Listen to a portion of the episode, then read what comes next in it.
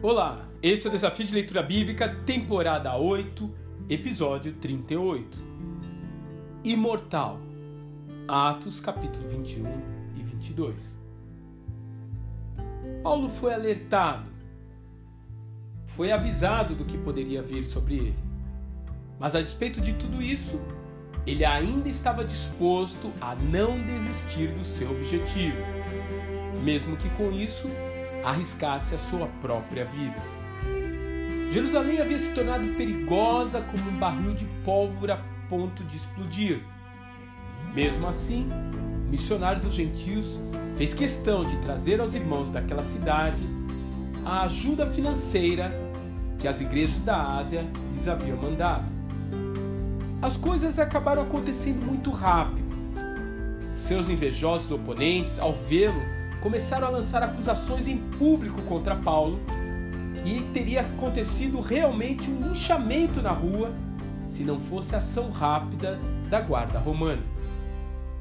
Mas aquele apóstolo parece não ter medo de nada, tanto que na primeira oportunidade que tem, confronta os seus opositores novamente com a verdade do Evangelho. Ele não está procurando uma forma de escapar, ele não se esforça para sair daquela situação com vida.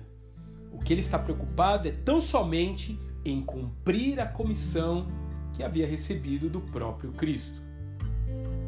O nosso instinto de sobrevivência nos faz acreditar que precisamos estar seguros para continuar existindo. Mas isso, a bem da verdade, é exatamente o contrário do que Jesus nos ensinou.